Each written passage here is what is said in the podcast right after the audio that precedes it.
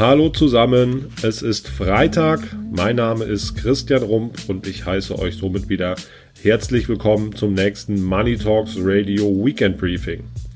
Nachdem ich euch letzte Woche von einem aktuellen Fall in meinem Beratungsalltag erzählt habe, möchte ich euch heute, wie versprochen, einige Gedanken von mir zum Thema Garantien näher bringen. Dabei geht es mir vor allen Dingen darum, was Garantien überhaupt bedeuten und vor allen Dingen auch, was sie denn wirklich kosten. Deutschland ist seit jeher ein Land der Garantien und das habe ich euch in den letzten Malen auch schon häufig näher gebracht und ähm, ihr wisst das mit Sicherheit auch. Produkte in Deutschland, die sich einer hohen Anleger- und Sparernachfrage ähm, erfreuen, waren in der Vergangenheit Lebensversicherungen, Rentenversicherungen, die mit einem entsprechenden Garantiezins ausgestattet sind. Heutzutage aber auch viel zum Beispiel betriebliche Altersvorsorgevarianten, die auch häufig mit, ähm, mit einer Garantie versehen sind, vom Gesetzgeber gewollt. Oder zum Beispiel auch die Riester-Rente, bei der es vom Gesetzgeber auch vorgeschrieben ist, dass der, dass der Herausgeber des Vertrages oder der, der Emittent dem Anleger oder Sparer garantieren muss, dass zum Ende der Laufzeit, also meistens zum Renteneintritt, zumindest die eingezahlten Beiträge garantiert sind. Darüber hinaus gibt es auch noch Garantiefonds, es gibt Garantiezertifikate etc. pp. Das heißt, mit dem Thema Sicherheit, mit dem kolportierten hohen Sicherheitsbedürfnis des deutschen Sparers oder des deutschen Anlegers wird sehr viel, ja, wird sehr viel experimentiert, werden sehr viele ähm, Produkte entwickelt und wird am, lang, am langen Ende auch auf Seiten der äh, Finanzindustrie sehr viel Geld verdient. Ähm, ja, man muss sich immer die Frage stellen, warum ist das überhaupt so? Warum sind die Deutschen so sicherheitsverliebt? Warum schreit man immer wieder nach, nach Garantien? Und ähm, ich habe jetzt erst vor kurzem wieder kopfschüttelnd vor einer Zeitung gesessen und äh, mir dann gedacht, na gut, dann kein Wunder, dass die Deutschen ähm, das Thema, dass die Deutschen das Thema Garantien und Sicherheiten so hoch hängen, wenn sogar unser geschätzter Finanzminister, man muss sich das auf der Zunge zergehen lassen, ist Finanzminister Olaf Scholz ähm, im letzten Jahr zum Beispiel eine Äußerung trifft, dass er sagt, ja, mein Geld liegt alles auf dem Bankkonto. Ja, offensichtlich möchte er auch eine gewisse Sicherheit haben. Wenn man das hört als, als, als Bürger, ja, als, als durchschnittlicher deutscher Bürger, ähm, dann macht man sich natürlich so seine Gedanken, ja, wenn der Finanzminister noch nicht mal langfristig äh, an den Kapitalmärkten investiert, sondern sein Geld auf dem Konto liegen lässt, dann mag das für mich ja vielleicht auch interessant sein. Ähm, ich bin der Meinung, das ist wirklich traurig, ja, dass der deutsche Finanzminister offensichtlich mit der finanziellen Bildung eines sechsjährigen Knacks, Knacksclub-Sparers unterwegs ist, ist das wirklich ein, ein absolutes Trauerspiel. Dazu kommt noch, dass jetzt wieder mit einer Transaktionssteuer, von der gesprochen wird, die ursprünglich eigentlich nach, ähm, nach der Finanzkrise 2008, 2009 mal diskutiert wurde, um entsprechenden Hochfrequenzhandel, um, um ähm, starke Spekulationen unattraktiver zu machen, die wird jetzt so ausgestaltet, dass sie auch wieder dem, dem langfristigen Aktienanleger, der seine, für seine Altersvorsorge in, in Aktien oder in Aktienfonds investieren möchte, das Thema wieder unattraktiver gemacht wird. Und da kann man wirklich leider nur mit dem Kopf schütteln. Ähm, Olaf Scholz wird es wahrscheinlich nicht so hart treffen, denn seine Pensionen, die auch durch den Steuerzahler finanziert werden, dürften doch relativ üppig sein. Ja? Von daher wundere ich mich eigentlich nicht, dass das Thema Sicherheit in Deutschland so hoch aufgehängt ist, wenn sogar von ähm, höchsten politischen Weihen und gerade auch noch vom Finanzminister solche Aussagen getroffen werden. Das ist wirklich äh, absolut traurig und meiner Meinung nach sogar skandalös. Vielleicht sollte er da auch nochmal mit seiner PR-Abteilung sprechen. Ja, grundsätzlich die Frage, was bedeutet denn Sicherheit überhaupt? Ja, wenn man ähm, über Sicherheit spricht, dann muss man auch ähm, über Risiko sprechen. Und ähm, ich unterhalte mich mit euch ja immer über das Thema Kapitalmärkte. Und ähm, an den Kapitalmärkten wird ähm, Risiko unterschiedlich gemessen. Ja, um jetzt einfach vielleicht nur den wichtigsten Risikomaße zu nennen. Es gibt die sogenannte Volatilität, die im Endeffekt die Schwankung einer Anlage beschreibt, oder es gibt den sogenannten Maximum Drawdown, der den maximalen kumulativen Verlust einer Anlage in einem bestimmten Zeitraum beschreibt. Das ist ein, ein Maß, was ich glaube für viele Anleger sehr gut greifbar ist, wenn man zum Beispiel sieht, okay, wenn ich in diesen Aktienfonds in den letzten 20 Jahren investiert hätte, dann hätte ich zwischendurch mit einem maximalen Verlust in Höhe von 50 Prozent klarkommen müssen. Das ist, glaube ich, ein Maß, wo viele Menschen, ähm, was viele Menschen verstehen können, ähm, wo sie ein gewisses Gefühl einfach für die, für die Risikobehaftung dieses äh, Investments ähm, bekommen können. Man muss natürlich wissen, dass wenn man an den Kapitalmärkten investiert und ähm, eine gewisse Rendite erzielen möchte, dass man gewisse Risiken einfach in Kauf nehmen muss. Denn die Rendite ist immer nur das Schmerzensgeld für das Risiko, was ich eingehe. Wenn ich keine Risiken eingehe, werde ich auch keine Vergütung dafür bekommen, das heißt keine Rendite bekommen. Und gerade heutzutage ähm, ist es natürlich wichtig für, für Menschen, die für ihre Altersvorsorge Vermögen aufbauen müssen, dass sie eine gewisse Rendite erzielen, denn sie müssen zumindest mal die Inflation ausgleichen und sie müssen auch Vermögen wirklich real aufbauen können. Und das ist heutzutage nur mit Aktien möglich. Ja, da gibt es fast keine andere Möglichkeit, natürlich auch mit, mit Immobilien. Aber wir beschäftigen uns jetzt heute hier hauptsächlich mit dem Thema Wertpapiere und Aktien.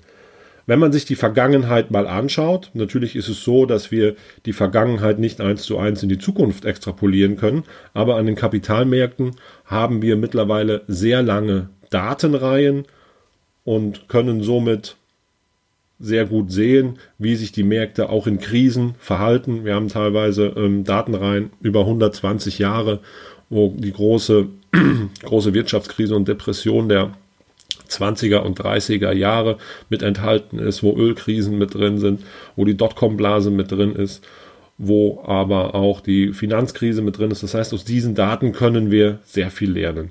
Und wenn wir uns das mal anschauen und uns verschiedene verschiedene Zeiträume betrachten, dann war es tatsächlich so, dass bei einer Anlage zum Beispiel in einen Aktienindex wie den S&P 500, der die 500 größten Unternehmen in den USA abbildet, wenn wir dort einfach investiert geblieben wären, hätte es keinen Zeitraum gegeben, der ähm, größer als 10 oder 12 Jahre gewesen ist, wo man überhaupt einen Verlust gemacht hätte. Und das ist einfach ein Thema, damit sollte man sich beschäftigen.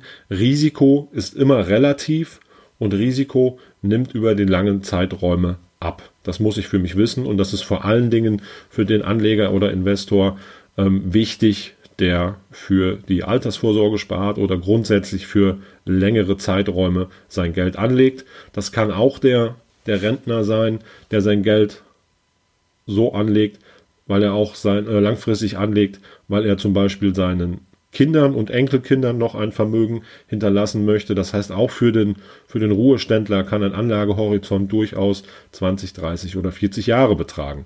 Und ähm, dann ist das Thema Risiko immer relativ. Ja, jetzt ähm, gibt es aber natürlich trotzdem viele Produkte mit Garantien, wie wir festgestellt haben. Und offensichtlich werden sie auch nachgefragt.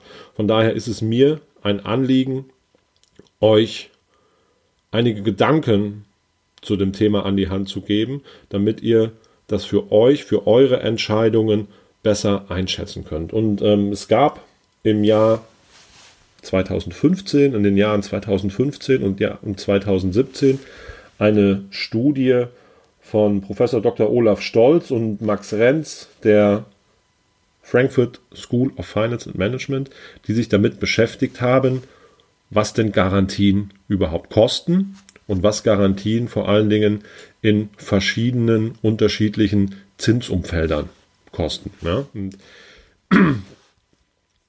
diese Studie berechnet die Kosten einer Kapitalgarantie, in diesem Fall jetzt bei einer einmaligen Anlage.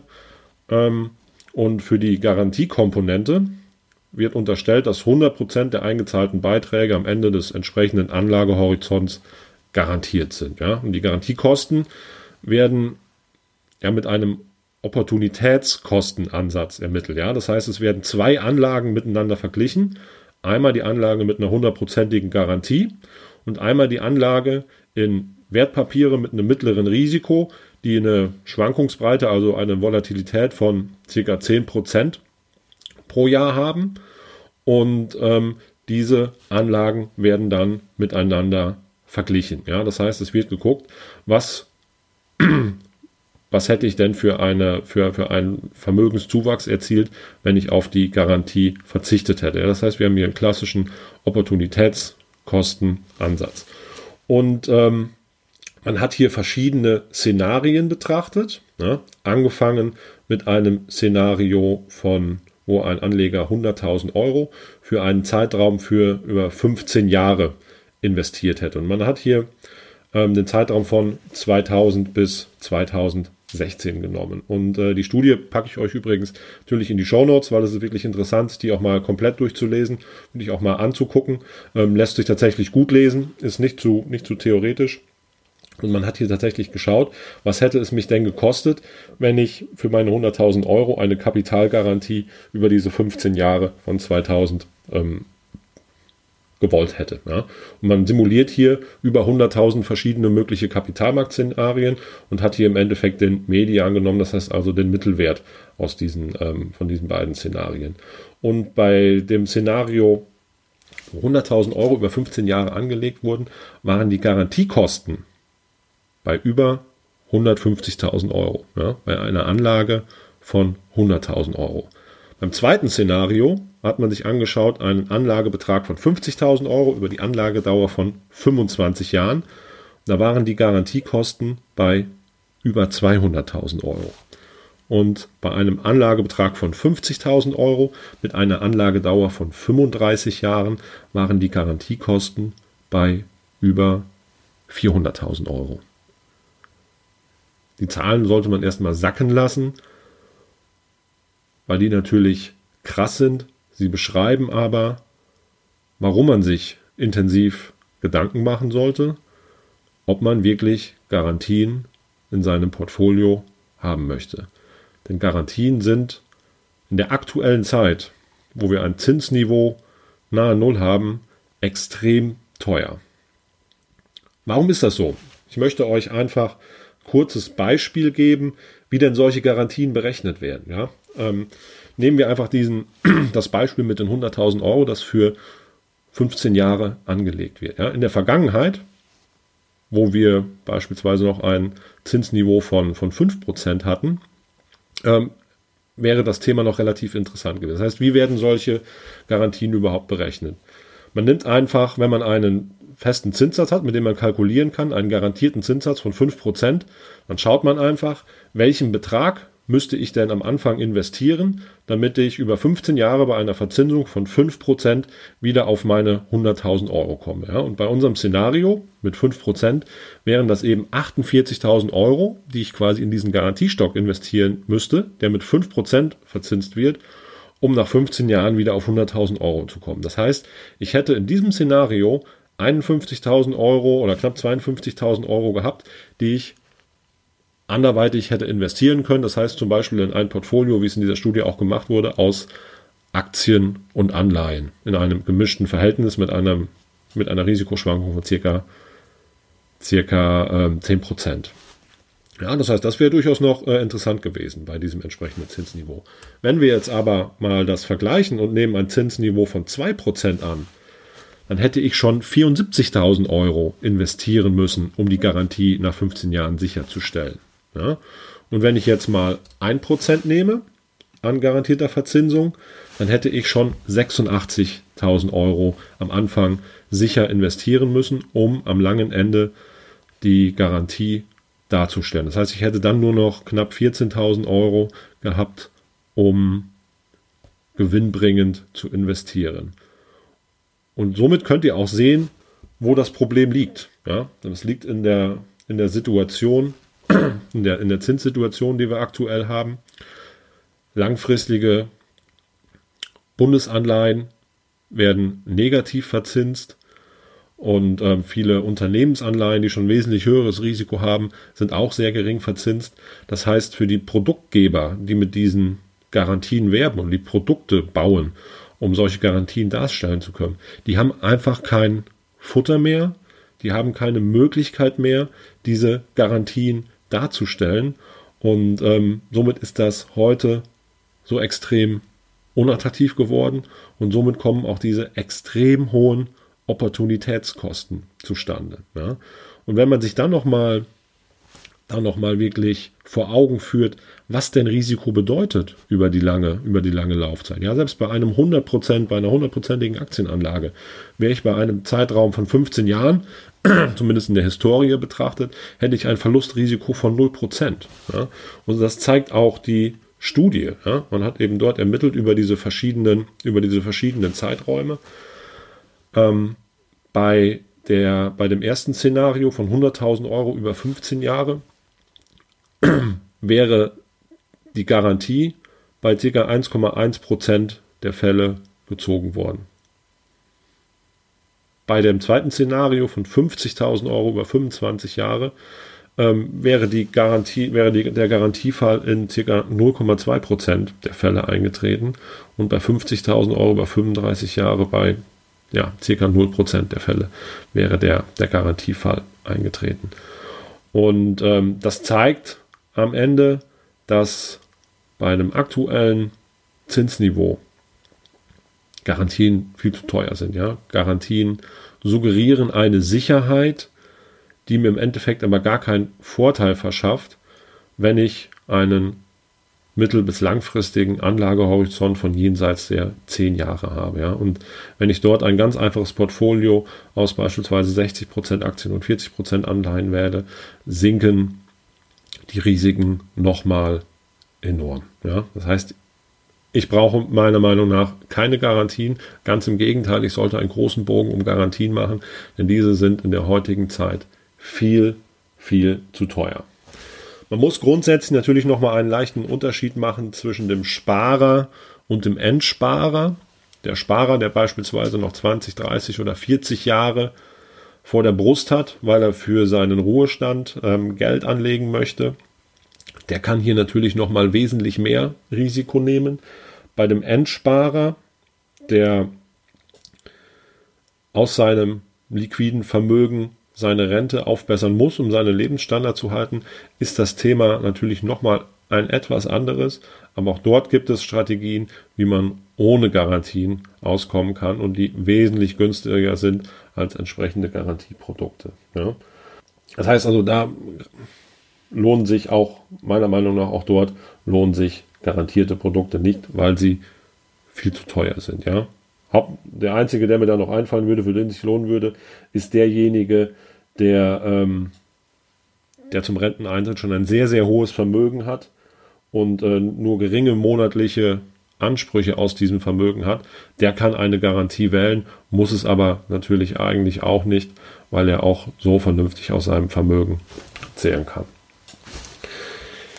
Ja, aber die Finanzindustrie ist kreativ und ähm, auch dort hat man natürlich in der Vergangenheit immer wieder versucht, die eierlegende Wollmilchsau zu finden, beziehungsweise dem Kunden die eierlegende Wollmilchsau zu verkaufen. Und da gibt es sogenannte CPPI-Modelle oder ICPPI-Modelle.